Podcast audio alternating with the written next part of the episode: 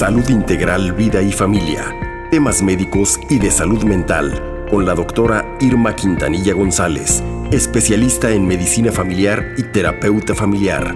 Desde Querétaro para el mundo.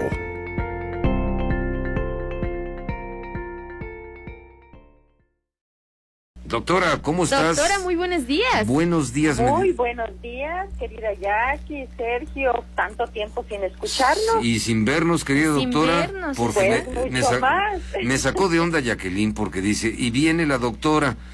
Bueno, habló, habló en figurativo. Yo esperaba ver tu figura, siempre agradable, siempre guapa, siempre bien arreglada.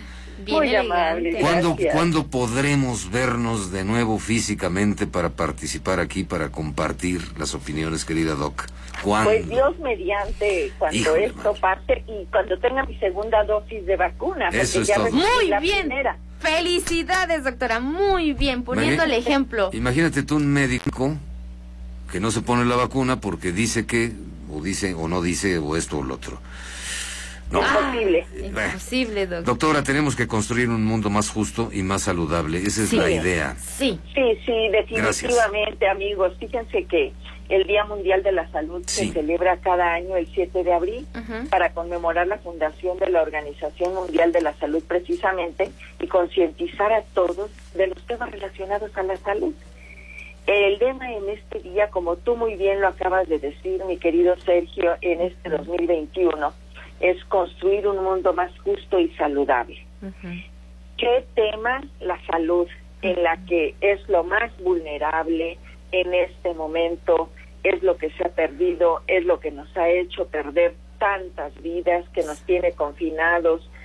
En fin, es lo que está ahorita, desde hace más de un año, en, en pues en el tema de todos. Todos quisiéramos tener salud, todos Claro. quisiéramos no enfermar. Exacto. Eh, entonces, pues yo creo que es importante que este tema lo tengamos todavía, a pesar de que ya pasó el 7 de abril. Es un tema vigente para todos. Y qué importante este lema, construir un mundo más justo y saludable.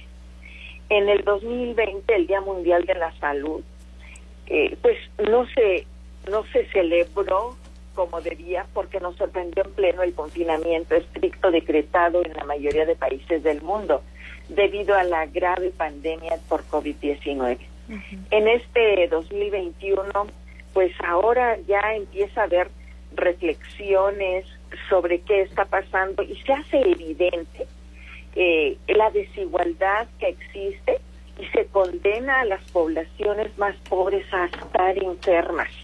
O sea, eh, los más desprotegidos siempre no tienen derecho a la salud como en derecho les nos corresponde a, todos. La Constitución de la OMS afirma que el goce del grado máximo de salud que se puede lograr es uno de los derechos fundamentales de todo ser humano. El derecho a la salud incluye el acceso oportuno, aceptable, asequible a servicios de salud de calidad suficiente. Toda persona tenemos derecho a esta protección de salud y si las personas hacen uso de estos servicios, tienen derecho a obtener prestaciones que sean las ideales y, respons- y responsables, quiero, quiero acentuarlo, y responsables.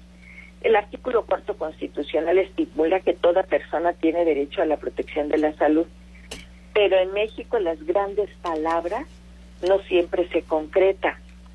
La gran aspiración es lograr una salud integral, queridos amigos, que es la principal condición del desarrollo humano. Es el estado, por lo tanto, de un bienestar ideal y solamente lo alcanzaremos cuando exista un equilibrio entre los factores físicos, biológicos, emocionales, mentales, espirituales y sociales que permitan un adecuado crecimiento y desarrollo en todos los ámbitos de la vida. No es la mera ausencia de alteración eh, mental o de enfermedades, sino un concepto positivo que implica el grado de vitalidad y funcionamiento que todos tengamos en nuestro diario vivir. Este le- lema de la OMS pone en relieve la desigualdad que existe en este tema de salud a nivel mundial y nunca mejor expresado como lo hacen ellos, porque han puesto de manifiesto que muchas personas no han recibido lo que merecen por derecho constitucional. Y yo aquí les diría, eh, esto no solo es injusto, es evitable. Por eso pedimos a todos, todos los del sector salud, todos los que nos dedicamos y nos hemos preparado a eso, que en este momento se tome conciencia para que los líderes, los políticos, de todos los niveles que estén implicados, sobre todo a nivel federal, que garanticen que todas las personas tengan condiciones de vida y de trabajo que favorezcan la buena salud. Al mismo tiempo, eh, que, se, que se garantice que no va a haber desigualdad en materia de salud y que garanticemos que todas las personas puedan acceder a los servicios de salud de calidad en donde estén y cuando lo necesiten. La OMS se ha comprometido a garantizar que todas las personas en cualquier lugar del mundo puedan ejercer su derecho a la buena salud. ¿Será suficiente? Yo aquí veo tanta problemática tan solo en lo que comentábamos ahorita de las vacunas. Fíjense bien, ¿qué es lo que ocasiona que haya tanta desigualdad en nuestro país? Una de ellas, por supuesto, es no olvidemos que la riqueza en México se mide a través del Producto Interno Bruto, que ha venido creciendo pues de forma importante desde la época cardenista hasta nuestros días. No así el porcentaje del Producto Interno Bruto destinado a la salud. A este respecto, la UNS ha insistido en la recomendación de que los países deberían destinar por lo menos del 6% del 6 al 8% de su, de su Producto Interno Bruto para el gasto público en salud. La Organización Panamericana de la Salud dice que países desarrollados como Estados Unidos invirtió 14.38% de su producto en salud, o Alemania y Japón el 9%. En México, aunque la población ha crecido en los últimos años, el este lo que está eh, destinado, fíjense, en el 2012 era el 2.8 y ahorita el 2.5 en 2020, que fue lo que se tuvo. Este porcentaje, por supuesto que se divide en las en los sistemas de salud que tenemos, INTIS, TPMX, SEDENA, CEMAR, eh, ahora Bienestar también. El gasto en salud pública en México es uno de los más bajos del mundo y contrasta incluso con los de la región. Canadá invierte 7.6%, Chile 5.4% y Colombia 5.3%. No solo se necesita buena voluntad, porque todos podemos tenerla, se requiere de que haya esta inversión del Producto Interno Bruto, y estoy hablando de inversión, no de un gasto, porque estamos invirtiendo en lo más valioso de un ser, que es la salud y la vida. Entonces, si nosotros eh, logramos que se tome conciencia de que haya un mayor presupuesto para salud, mejoraremos la infraestructura de los hospitales, mejoraremos eh, la, la cantidad, eh, el número de, de médicos, de enfermeras, de personal de salud al servicio de la población. Tendremos los insumos suficientes para el ejercicio de la medicina, como es eh, medicamentos, instrumental, eh, aparatos para hacer para hacer estudios. ¿Cómo es posible que, que trabajemos con una medicina preventiva si cuando logramos un impacto en la población no hay con qué responderle cuando la gente reclama como es las vacunas? Como son que no ha habido compra de vacunas para, para programas que ya se tenían y que teníamos enfermedades ya controladas. Entonces, cuando la gente ahorita está solicitando, pues simplemente se le está negando porque no hay medicamentos. Acudan ustedes a instituciones de salud cercanas y hay un desabasto en medicamentos básicos. ¿Cómo podemos garantizar una salud si no estamos estructurados y equipados adecuadamente. Yo creo que este es un llamado de, de a, la, a la atención para que den una asistencia oportuna, consciente de lo que significa el sector salud y brindar la salud. Como derecho, ¿nos corresponde? Claro, es urgente incrementar el Producto Interno Bruto para el gasto público en salud. Una economía saludable requiere de una población saludable. Primero, lo primero, hay que dar prioridad a este rubro, no a, no a otros aspectos, eh, como son eh, refinerías o como son eh, puentes o como son trenes. Yo creo que son importantes todos, pero la prioridad es la salud, porque con salud y vida todo, sin ella nada. Entonces se requiere medidas sólidas de salud que, que nos den políticas que nos que nos garanticen el derecho a la salud que todos los mexicanos tenemos. Estas políticas sociales y económicas a través de las cuales podamos el sector salud atender a la población y estoy hablando no solamente a nivel curativo, también preventivo, vacunas lo son. Requerimos a nivel de rehabilitación, que es el tercer nivel de atención, en, los niveles de, de, atención de salud preventivo, curativo y de rehabilitación. Necesitamos que el sector salud sea visto porque estamos muy mal y así no podremos salir adelante en nuestra economía y en todos los demás programas que son importantes pero no prioritarios como la salud. No sé si tengan alguna pregunta, mis queridos amigos. Doctora, todo lo que dice es muy interesante y sabe que a mí me llamó mucho la atención porque lo viví, lo vi, este tema de la salud. Me tocaron dos casos ahí con vecinos que murieron en casa, pero murieron en el, en el suelo, doctora, sin tener un servicio de salud, sin, sin, sin, que, sin que los recibieran en los hospitales, doctora. De verdad que esta situación del COVID nos muestra lo, la realidad que vivimos en el país, en los sistemas de salud, doctora.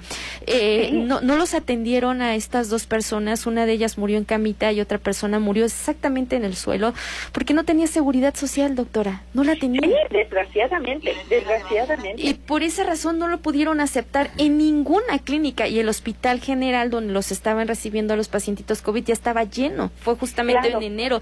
Entonces, doctora, a mí me dejó pensando, digo, carambas, carambas, ¿cómo es posible que ningún que, que, que, los mexicanos no tengamos lo básico, lo elemental, que es una asistencia de salud, doctora, que tengamos una seguridad social. Para mí eso fue un golpe enorme y coincido con todo lo que usted dice y me llama mucho la, la atención. ¿Cómo es posible que los mexicanos todavía en este pleno siglo XXI con tantísima tecnología no tengamos no estemos asegurados, doctora. Fíjate, desgraciadamente, sí. Fíjense que, bueno, al respecto, creo que está muy burocratizada la situación de la adquisición o compra de, medicamentos para la, salud mexicana. Creo que además de que está sumamente burocratizada, porque no ha cambiado este, esta circunstancia, la gente que está dedicada a esto no sabe, no sabe comprar medicamentos no sabe hablar con los productores de los medicamentos, con laboratorios, etcétera. Por alguna razón no son especialistas en la materia, están en manos inexpertas porque no saben hacerlo. Ese es el, ese es el problema que tiene ahora mismo el sector el sector salud. Sí, sí, definitivamente, Sergio, es el gran problema que hemos vivido cuando llega en sexenios y, llega otra administración tiran por la borda todo lo que se ha hecho. Todo lo que se ha hecho deberíamos tener y exigir que haya continuidad. En lo que investiga si hubo corrupción o no, eh, cancelaron muchísimos proveedores cancelaron muchas cosas que, que vino a perjudicar al sector salud y que no se está haciendo. Y por supuesto, Jackie, esto que comentas es lamentable, es muy triste. Eh, el, el sector salud se vio rebasado aquí en Querétaro porque pues vamos a hablar también, no hubo corresponsabilidad, pero también eh, teníamos eso. Y esto fue a nivel mundial, ¿eh?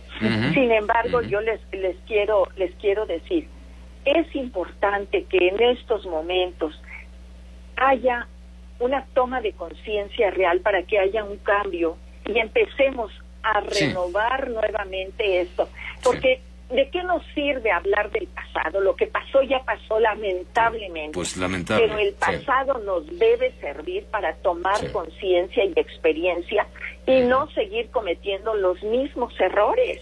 O, peores. no es o peores, sí, por supuesto. No es posible que, estemos entrampados en, en, el pasado y justificando y, y, denunciando y haciendo y dejando que, que millones de mexicanos, estoy hablando de mexicanos, eh, se queden sin un derecho a la salud. Teníamos un seguro popular hace años, yo trabajé en IMSS y conocemos IMSS Coplamar, que también tenían las zonas marginadas. Y lo estaban haciendo muy bien, pero como eran otros colores, eh, de, que, los que gobernaban, ah, no pues sirve y te sustituye y te cambio ahora por este y te cambio por eso.